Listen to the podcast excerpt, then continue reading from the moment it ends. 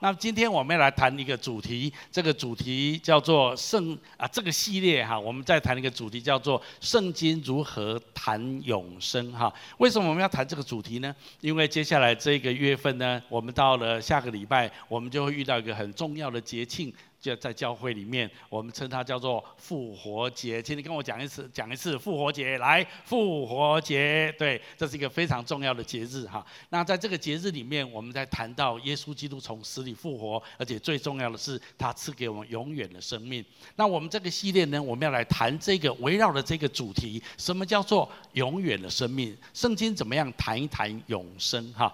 那所以今天这个主题，我们来谈一谈说，听说基督徒会永远活。着啊！不晓得你听到这样的主题，你的反应是怎么样？基督徒会永远活着？什么叫永远活着？人有可能永远活着吗？好，在我们开始再进一步的谈的时候，啊，我想先讲两个真实的故事哈。那第一个故事呢，是发生在大概距现在三十年前，一九八九年，在美国有一个牧师，这个牧师叫唐派普牧师啊。OK，我用 PowerPoint 稍微来说明一下。OK，好，那这个唐牧师呢，他的他在他参加的一个聚会回去的路上呢，啊，他就 OK，好啊，PowerPoint，谢谢，好，哎，不是这个，第一页，好，OK，对，好，啊，这个唐牧师呢，他在一个意外的车祸的里面，啊，事实上那一天他是这样子，他。参加完那个特会呢，他就开车离开，要回到他的教会去。在这路上，他经过一条桥的时候，在那条桥里面对面迎来了一辆巨大的卡车，那这个卡车就把他给撞上了哈。那这个一撞呢，就是一个非常严重的一个车祸。那在当下，其实啊，当救护车来的时候，他已经已经没有没有心跳，也都没有呼吸了哈。他就这样子啊。他的灵魂就离开他的身体。那在那段时间，在那个车祸的时候呢，同时刚好有另外一个牧师，呃，经过那个地方，很特别，两个都是牧师。那那个牧师的车经过那地方，知道前面发生的车祸，那他也很好奇啊，他也不知道是发生什么事情。可是那时候突然他心里面有一个圣灵的催促跟感动，好像神跟他说：“你去为那一个出车祸的人祷告。”那他觉得他就走下去，可是警察还有呃救护车在旁边都跟他说他已经断气了，他已经没有生命迹象，他已经死掉了，而且他已经死了一个半小时了。那这车祸已经发生一个半小时了，那他觉得总是有一个催促，他觉得就请求警方警察让他能不能还是让他去为他祷告。啊，警察熬不过他，就是好吧，你要祷告你就去祷告吧。不过他的尸体已经非常扭曲了，你自己要小心。然后他就去为这个出了车祸的这个唐牧师祷告。当他一直为他祷告，求神怜悯他、医治他的时候，然后祷告一下停一下，祷告一下停一下。然后后来也祷一段时间之后，他就自己唱一首诗歌啊，就是很有名的啊，治好朋友就是耶稣哈，那就是唱一首很有名的古老诗歌。想不到他在唱这个诗歌的时候，那个尸体竟然跟他一起哼唱起来，我把他吓坏了哈。然后他觉得怎么会这样？然后他突然就跳出来说：“那个人还活着，他没有死。”然后后来这些警方跟救护人觉得不可能，已经一个半小时，怎么可能这个人没有死呢？经过啊，他不断的催促他们再去检查，他们很惊讶的发现他的脉搏竟然又跳起来了。于是他们把他赶快的送到医院。OK。没有想到九十分钟之后，他苏醒过来，重回人间。那那这个过程当然经过一个很漫长的医疗的过程哈，大概将近一年，因为他的身体太多地方骨折，还有那个身体重整的地方非常的严重。那后来呢，他全然康复之后，他写了一本书，因为在这九十分钟当中，他经历一个他人生让他震撼无比的经验，就是他真的。在那断气的，从医学上，从现场来看，他已经断气的那九十分钟，他确实他的灵去到天堂，他看到许多迎接他的过往的许多的亲朋好友，那就是那个他在这本书里面描述这些的过程，所以在那个断气的时候，他真实的经历，人的生命是具有永恒的，人是有灵魂的，人真的进入那永恒的天堂里面去。那后来他又回到他的身体，他真的非常的痛苦，因为他很想不要回来，因为在那地方实在是太美好了。好，那这是一个很有名的故事。那这他写的这本书。啊，后来在有三年，连续三年在《纽约时报》成为美国最畅销的一本书啊，这后来也拍成一部电影哈。那我想这是一个真实的故事，来描述人的灵魂在肉体死之后，确实可以去到永恒的天家。那也许我们说这是国外，那有没有这样的事情在我们台湾呢？事实上也是有的，可能。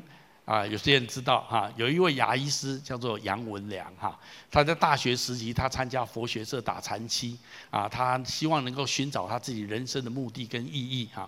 但是经过了很多年，他自己对人生的生老病死仍然没有什么解答哈。那后来从医哈，他是做牙医方面。二零零三年的时候，杨医师他罹患急性的肾衰竭哈，那所以他开始有一个常年洗肾的过程。对他的人来讲，他的人生真的非常的痛苦哈。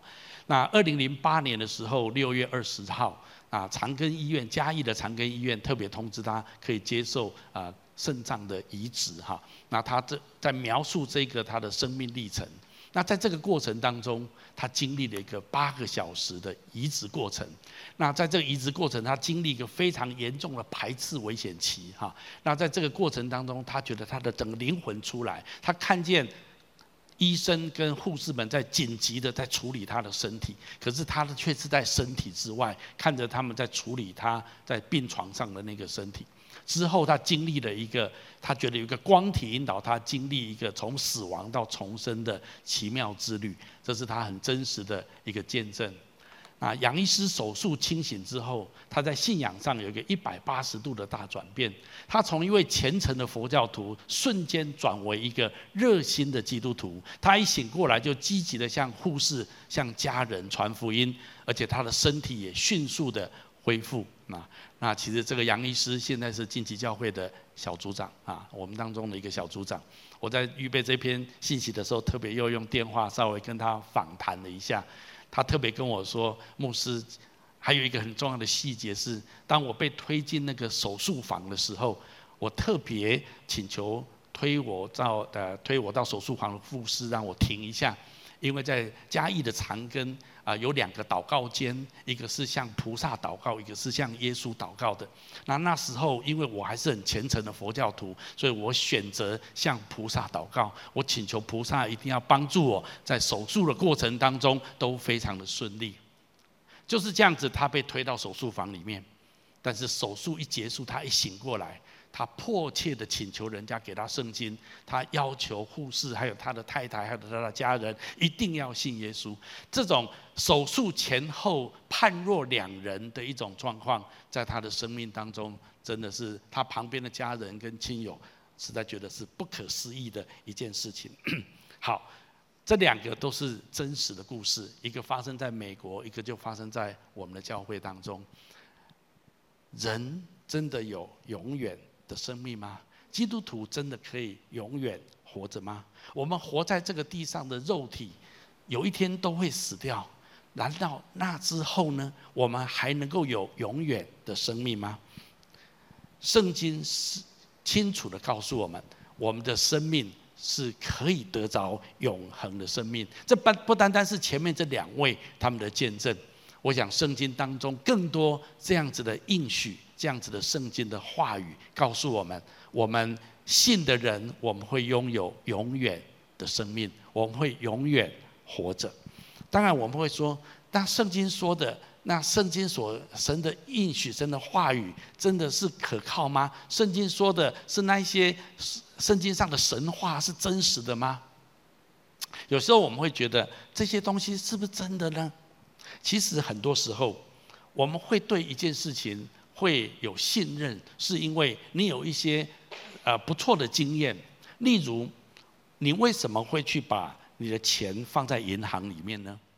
因为你知道银行的信誉可靠。当你把钱存到银行的时候，当你去提款，银行就会把你所存的钱按照你所需要提款的金额给你，不会说你把钱存进去之后，银行就把你的钱据为己有。当你要去兑换你的钱的时候，他不给你。不可能这样子。如果这样子，你就不会把钱放在那个银行了，不是吗？我们现在为什么对钱有把钱放在银行有信心，因为银行过去的信誉可靠，我们才会把钱放在银行里面，不是吗？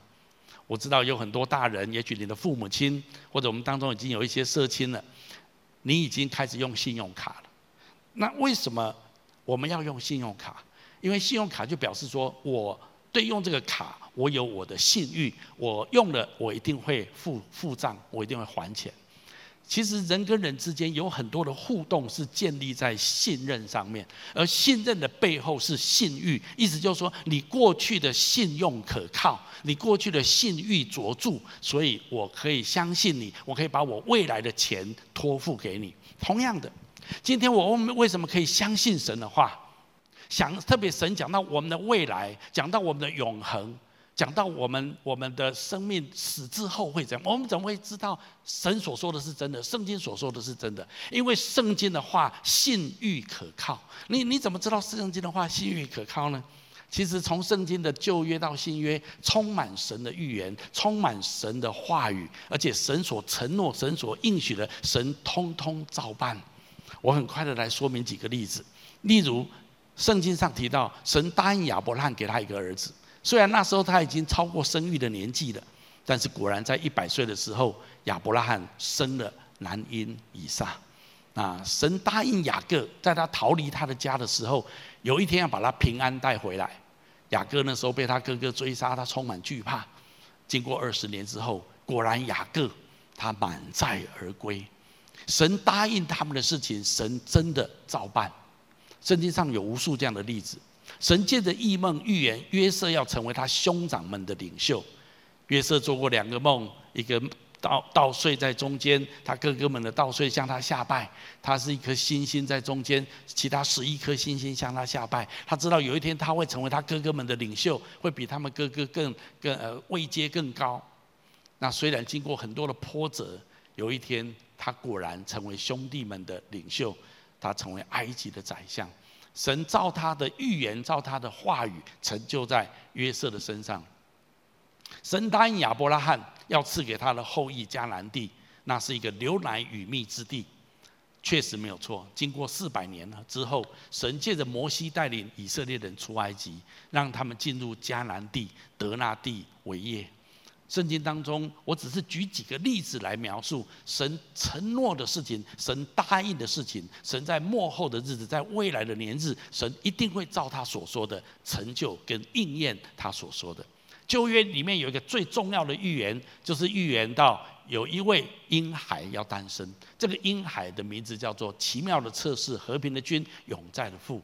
那这个婴孩在平安夜诞生的耶稣基督徒，他果然是诞生。在伯利恒的马槽，这是先知米迦所预言的，然后也是永恒的道成为了肉身，应验了以赛亚先知所预言的。其实整本圣经这是一个最重要的预言，但是如果你要说更具体一点的一个预言，我认为还有一个预言非常重要，就是神历世历代宣告以色列要复国。经过两千五百年，以色列终于在二次大战之后，在一九四八年的五月十四号复活复国，如今成为联合国的成员之一。我如果要再提，实在是提不完。但是圣经里面充满，因为圣经是跟历史整个挂在一起的，紧扣在一起的，所以在圣经的里面谈到许多神的预言、神的应许，神是。神是神的信誉可靠，神的承诺跟神所答应的，神一定照他所说的照办。事实上还不止这些关于预言的事情，还有圣经当中许多神的应许。对于我们这些信主的人，基督徒来讲，我们已经亲身经历神的话语，实在是可靠。圣经上有很多神的应许，神把平安赐给我们，神让万事都互相效力，叫爱他人得益处。神可以背负我们的重担，挪去我们的挂虑。神医治我们的身体，有很多很多的方面，神的应许，神都照他所说的会成就在我们的当中。那么如果这样子，神也是信誉可靠，就好像你会把钱放在，你会把未来的钱放在银行，或者用银行来存款，因为你存银行信誉可靠。你为什么相信神的话？因为神的话信誉可靠，所以当神说到神要赐给那些信他的人永远的生命的时候，我们就知道基督徒那些信靠他的人，我们真的会拥有永远的生命。好，那么我要再从圣经几个地方来描述神的话怎么提到这永远的生永远的生命。首先，为什么基督徒会永远活着？它有一个很重要的前提，是因为我们有一位永远活着的神。如果宇宙当中没有一位永活的神，那么谁敢说他会永远活着呢？那因为它的前提就是因为有一位永远活着的神，那么我们因为信靠他，基督徒就会永远活着。我们怎么知道有位永远活着的神？圣经上的话曾经有一句话这么说：神回答摩西说：“我是自有永有者。”这是神跟摩西的对话里面，摩西在燃烧的荆棘里面听见有人呼喊摩西摩西的名字，然后他来到那个燃烧的荆棘的时候，神呼召摩西回到埃及，把以色列人带出来。其实，在这个过程当中，摩西一直很不愿意，一直很困惑。最后，摩西问说：“那请问你是谁？请问你叫什么名字？”那个时候，神在圣经当中第一次自我介绍，神第一句话就是：“我是自有永有的神。”意思就是我是一个永存者。英文叫做 “I am who I am”，这个很难解释。这意思是我就是永远的存在的那一位。这就是神的名字，这也就是神的。本质，圣经上在介绍的这一位神，他的本质就是一个永存者。诗篇的作者有另外一句话这么说：“他说，主啊，你世世代代做我们的居所，诸山未曾出生，生出地跟世界，你未曾造成，从亘古到永远，你是神。”在圣经当中充满类似像这样的经文，在描述我们这一位神，他是亘古长存的，他是永远存在的神。基督徒会永远活着，是因为我们清楚地认知到有一位永恒的神。这位神不仅创造天地万物，他也永远活着的神。最近我有时候对啊现代的物理学，特别量子力学有一些的兴趣。我觉得好像整个宇宙，从某种意义来说，现代的科学越来越想到，很有可能是某一个意志所创造的。过去科学界以唯物主义、以唯物论为主导，认为所有东西都是物质构成的。但是近代的这些的物理学，特别量子力学之后，好像很多科学界慢慢开始觉得，好像唯心论也是有可能的。其实不管怎么说，科学的理论不断的在变，但是我们知道神的话立定在天，永远不会改变。圣经清清楚楚的告诉我们，有一位全能的神，他是永远存在的。好，所以第一个，为什么基督徒会有永远会永远活着？因为他的前提是一位有一位永恒的存在者。第二个很重要，就是基督徒永远会活着，是因为我们领受了基督永恒的生命。意思就是说，这一位永恒的神，他借着他的儿子，把永恒的生命赐给我们。其实，因为神非常的爱人。所以他愿意把他自己永恒的生命赐给我们，但是他怎么做呢？我们来读一下下面这段圣经节：因为罪的工价乃是死，唯有神的恩赐在我们主基督耶稣里乃是永远的生命。这段话告诉我们一个很重要的重点，就是说，其实因为罪的问题，我们没有办法，我们的生命总是会面临死亡，因为罪的结局就是死亡。但是神因为很爱我们，神把一个恩典给我们，一个恩赐，一个赏赐，一个礼物赐给我们。这个礼物就是他赐给我们一种永恒的生命。这是圣经上告诉我们一个非常非常宝贵、最宝贵的一件事情。神把他自己永远的生命来跟我们分享。那怎么样分享呢？圣经上提到，借着在基督里面的重生，我们在主基督里面。我们就可以得着这个永恒的生命。在另外一处圣经节这么说：我们主耶稣基督的神与父是应当受称颂的。他曾造自己的大怜悯，在基督耶稣从死里复活，啊，借着基督耶稣从死里复活，重生了我们，使我们有活的盼望。后面说可以得着不能朽坏、不能玷污、不能衰残，为你们存留在天上的基业，其实这在讲到一个概念，就是我们不仅得着一个永恒的生命，我们也得着永恒的产业。神是那样子的爱我们，所以神跟我们分享他永恒的生命。也因为我们拥有永恒的生命，神也把他永恒的基业或者永恒的产业赏赐给我们。这都是因为神是那样子的爱我们的缘故。讲到爱，这就是我要讲到第三个重点，就是基督徒永远活着。刚刚若琪的见证有分享的，是因为生或者死都不能够隔绝神对我们的爱。其实我们为什么说基督徒会永远活着？最主要的核心是神的爱，神爱我们，所以他决定乐意把他的永恒的生命分享给我们。所以下面这段圣经节就非常宝贵了。这里这里这么说，因为我深信，无论是生是死啊，是死是生，是天使是掌权的，是有能的，是现在的事，是将来的事，是高处的，是低处的，是别的受造之物，都不能叫我们与神的爱隔绝。这爱是在我们的主耶稣基督里面的。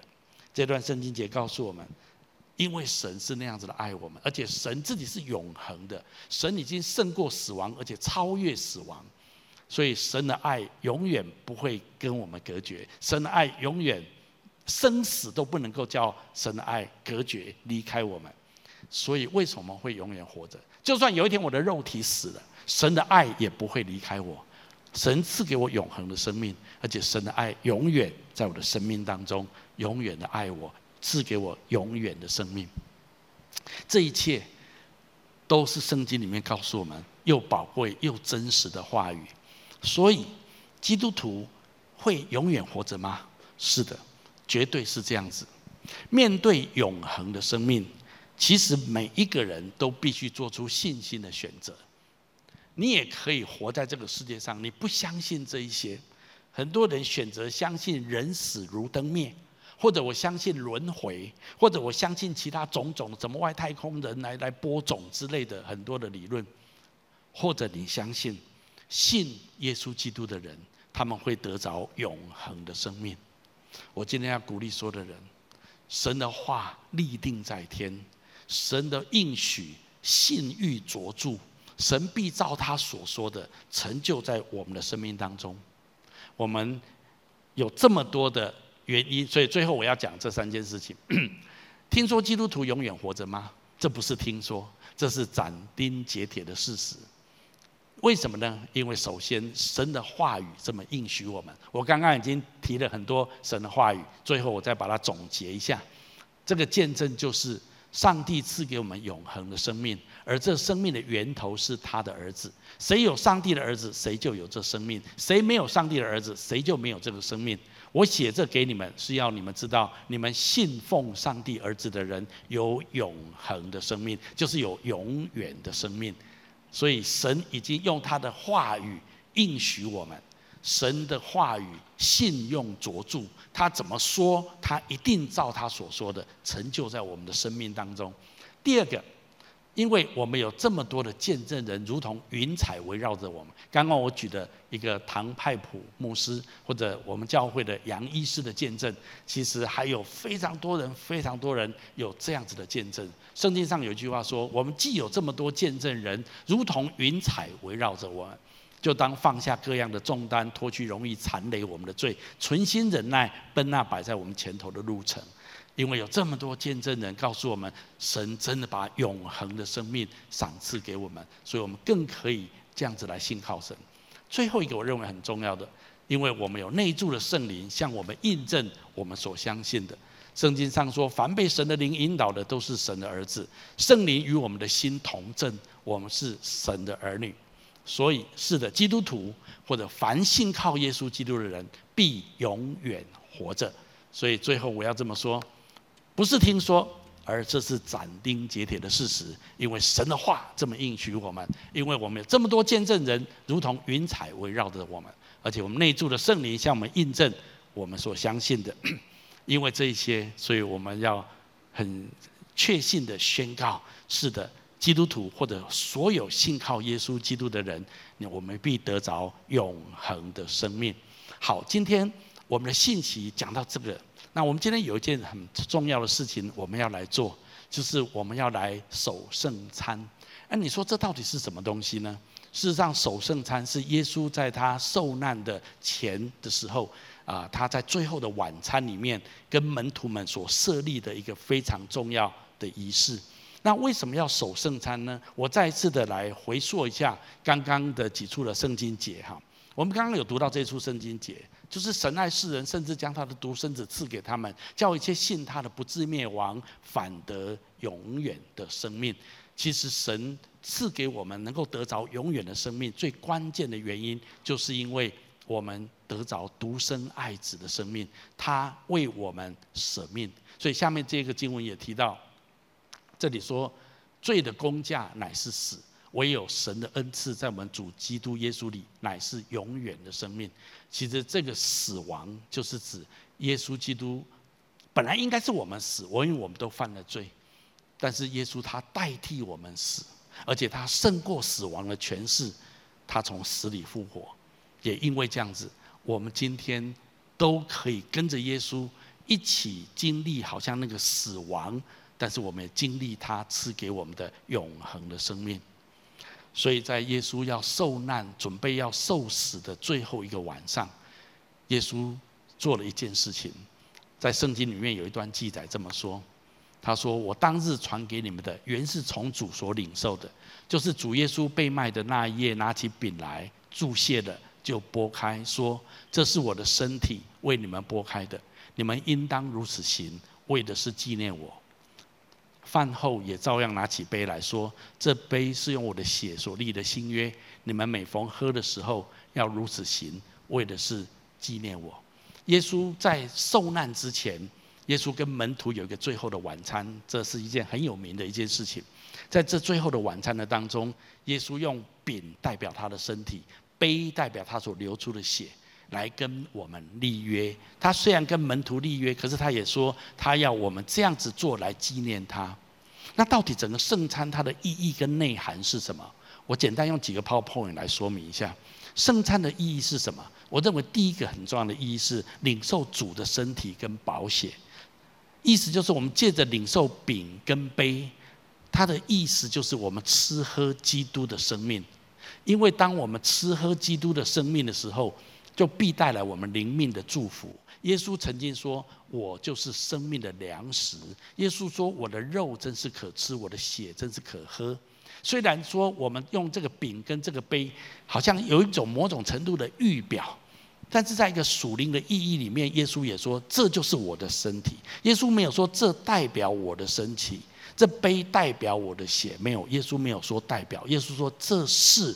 我的身体，这是我所流的血。所以每次当我们守这圣餐的时候，我们一个很真实的属灵的意义，就是我们好像在吃喝基督的生命一样。那这样子来说，我们就在领受基督的生命，在我们的里面继续的被滋养、被增长起来。耶稣说：“我就是生命的粮食。”我们真的需要有基督的生命在我们里面日渐壮大，这对我们的生命是极大的祝福。这是圣餐的第一个意涵。第二个意涵就是宣告关系的恢复。这是什么意思呢？在以弗所书第二章有记载，耶稣把一切隔断的墙拆毁了，用自己的身体废掉了冤仇。那所以对我们守圣餐的人来讲，我们要宣告，我跟神跟人之间都要有好的关系。所以，如果在过去这段时间，我做了一些事情，让神伤心，让圣灵难过，做了一些违背神心意的事情，那么我要寻求神的宽恕。我应该要再次回到神面前，跟神恢复关系。跟人之间也是一样。如果我得罪了某些人，我也应该要去寻求某他们的宽恕，还有愿意赦免。有一些人可能得罪了我，伤害了我。让我心中很不舒服，那我也愿意在圣餐的里面宣告，我愿意饶恕对方。这个就是一种关系的恢复。其实圣餐有一个非常重要的核心，是要把一切关系上的阻碍统统拆掉。我们带出饶恕，我们也寻求宽恕。这是圣餐第二个很重要的含义。第三个我认为很重要的含义是宣告身心灵的医治。圣经上有一句话很重要，就是因他受的刑罚，我们得平安；因他受的鞭伤，我们得医治。所以在圣餐当中，我们求神医治我们的疾病，并且在环境把环境上面的困境交托给神，求神赐下超然的平安。特别在这个不容易的处境的当中，我们特别需要为我们身体的健康，或者我们所爱、所关心的家人的健康，寻求平安，寻求医治。这在圣餐的当中，都是我们可以来祷告的。最后一个，我认为很重要。因为圣餐是一个神格外同在的时候，当我们遵照圣经的教导来行、来守圣餐的时候，这当中有神的同在在里面。那么我们在神的同在当中，我们可以特别祈求，并且宣告祝福。我觉得可以向神祈求，在圣餐的当中，把你心中所要的告诉神。也许你有一些的愿望，你有一些的期待，你有一些美好的目标，你可以跟神祷告，求神为你来成就。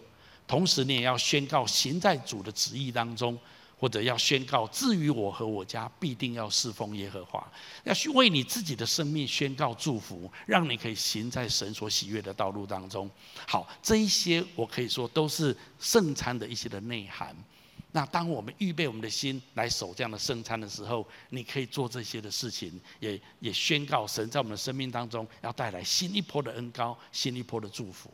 所以下面呢，我就要来守这个圣餐，啊，我想我们在线上啊，应应该你也有看到我们的预备，所以我也鼓励你可以为自己来预备来守这个圣餐。那我要来带大家这个过程，所以好不好？我们先把自己，我们先把眼睛闭起来，在主的面前。主耶稣，我们现在虽然在线上，但是每一位你宝贝的儿女们，我们预备我们的心，我们一起的来领受。这个圣餐，领受你的饼跟你的杯，圣灵，我恳求你，这时候不论在现场，在所有的线上的家人、朋友、弟兄姐妹的生命当中，求你这时候你格外的与我们同在。我宣告分别为圣，在这个时间，在这个空间的当中，在每一个在线上的所有的弟兄姐妹、年轻人的生命当中，这个时间分别为圣，归给你。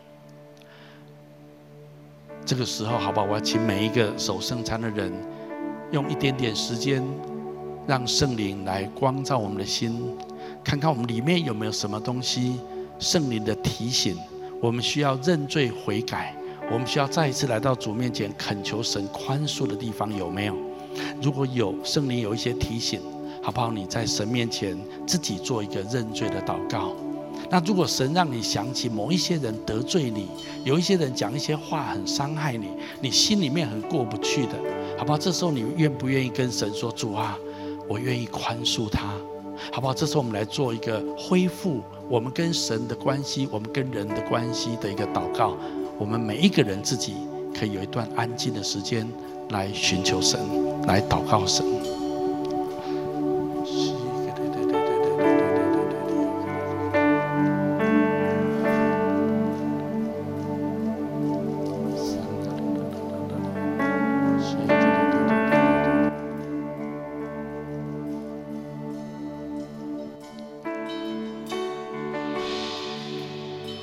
主耶稣，我们再一次来到你面前，我们承认我们的软弱，我们的不配。主，在我们的生命当中，我们仍然有一些残余的罪，或在关系上面有一些让你难过、让圣灵忧心的事情。主，我们都恳求你来赦免我们，再一次的来用你的宝血洁净涂抹，赦免我们这些过犯。我们愿意来宽恕、赦免那一些得罪我们的人。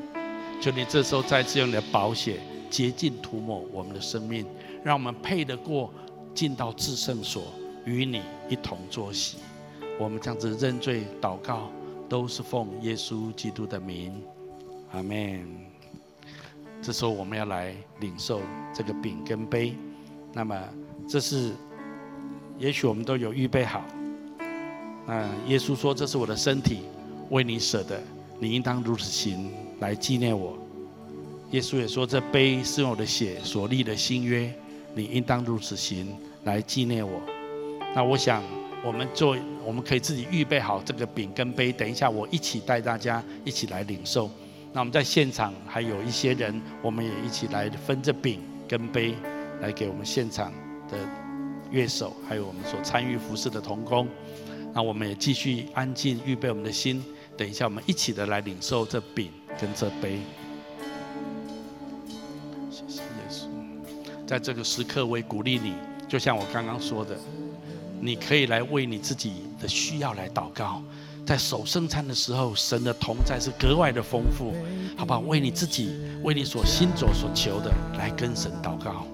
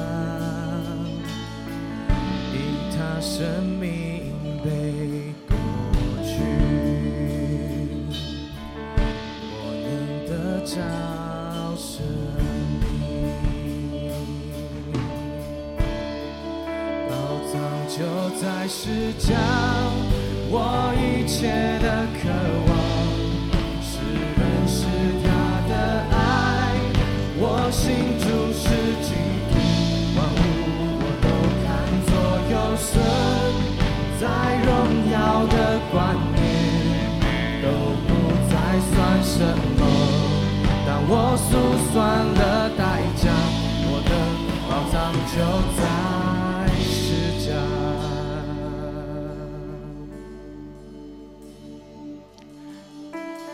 耶稣说：“这是我的身体，为你擘开的，你应当如此行，来纪念我。”我们现在每一个人都可以把你预备的饼，我们一起来领受这基督为我们打破的身体。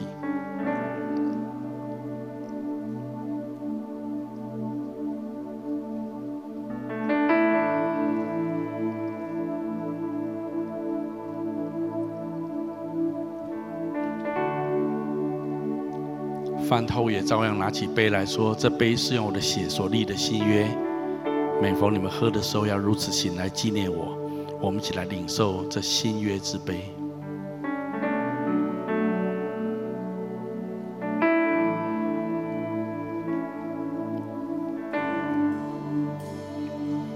耶稣说：“每逢你们吃这饼、喝这杯，是表明我的死，是等到我再来。”我们再次来献上感谢。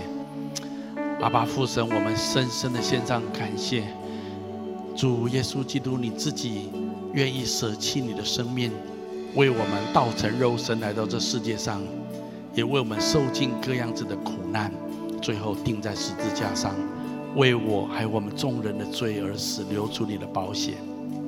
主，我知道这一切都是为了要救赎我，洗净我一切的过犯。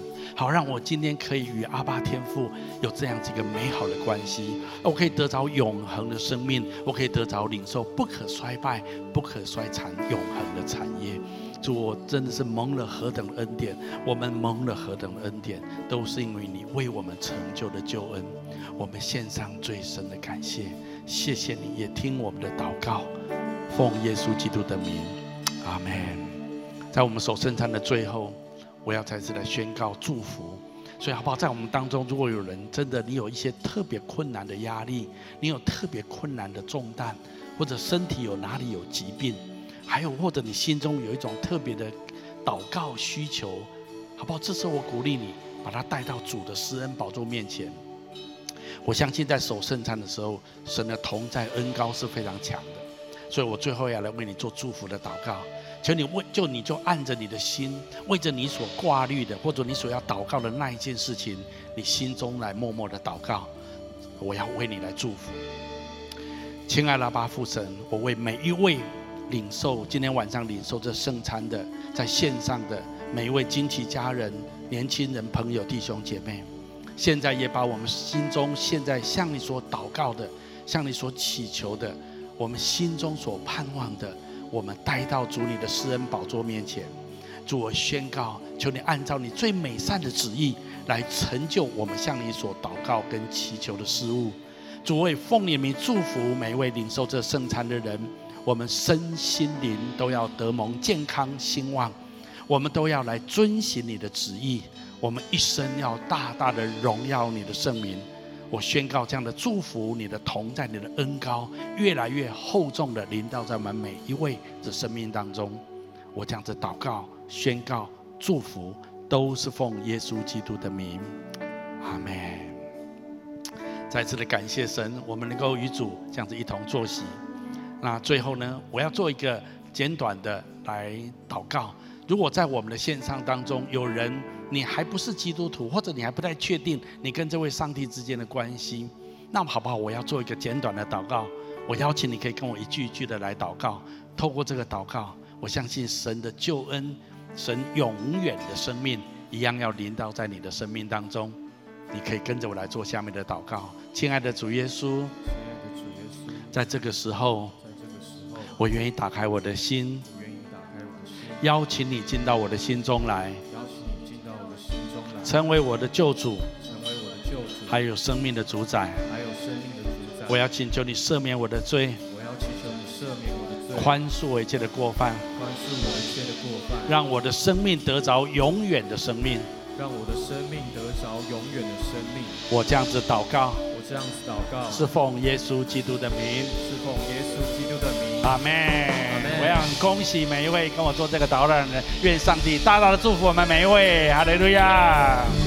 感谢神透过首歌的信息来跟我们分享，让我们真的更明白要如何来看待永生，也真的知道身为基督徒，我们是有永生的确据的。好，接下来有几件呃今天的报告事情，请大家先留步，我们先一起来看今天的报告事项。呃，第一个是如果你仍然完成了三月份的读经进度的的会友呢，非常恭喜你，你可以来呃来领取这五十块的属灵鉴宝书的读经奖励。但因为现在是疫情的期间，所以呢要邀请大家可以在恢复线上组织之后，再到服务台来索取。好。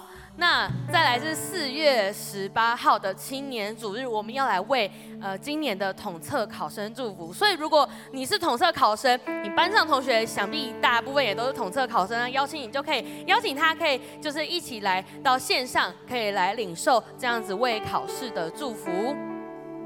好，那夏令营的迎梯营歌还是陆续在征招当中。那呃，截稿时间会是在四月十二号的晚上。那如果你已经准备的差不多了，呃，请大家一定要记得来扫描这个 QR code 来来就是进行这样子的投稿。然后这个 QR code 里面有更多的资讯。如果你今天第一次听到，那你跃跃欲试的也非常的欢迎你可以来试试看，来将你的的创作来进行这样子的投稿。好。那五月份是母亲节，那呃呃，针对这个节日呢，我们也有一个就是征歌的这样子的的。的募集这样子，我们来募集这些歌曲。所以如果你有兴趣，你有一些呃有一些话想对想对妈妈说，但可能对于你来说，你比较习惯用唱歌的方式，或者是你想要把一些想跟妈妈分享的写在歌词里面，非常欢迎你可以来进行这样子的的投稿。那这个截稿时间呢，会是在四月二十六，也是礼拜天的晚上。那这个 QR code 里面一样有更多的呃征招募的这些资讯，所以请大家可以先来进行了解，然后再进行这样子的投稿。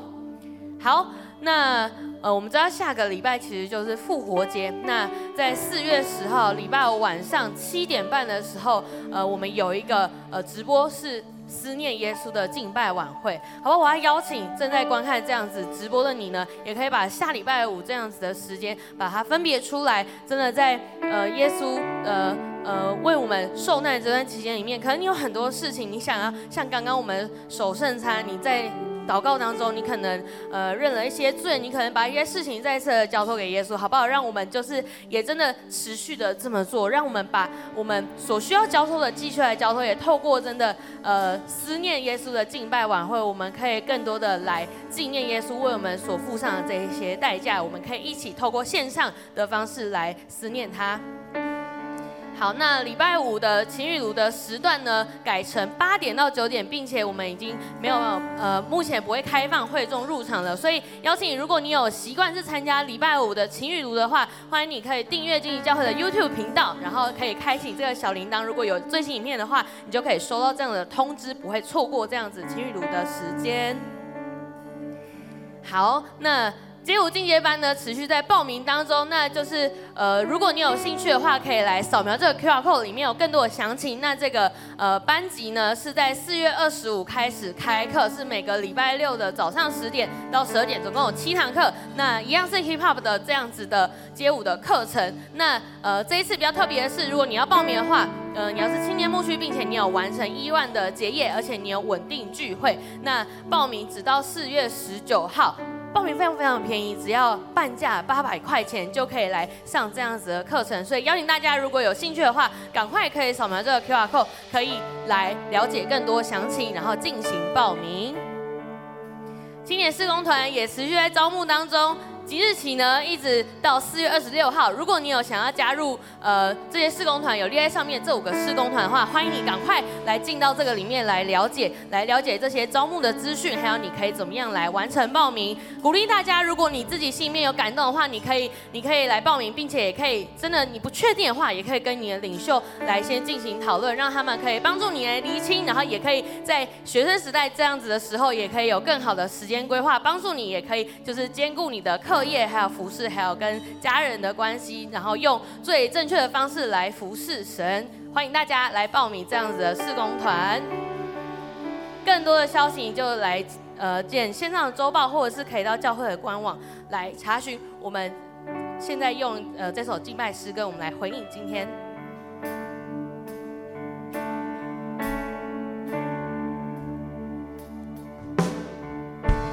那珍贵山丘上，矗立宝贵十架，古楼递来的礼物，是救恩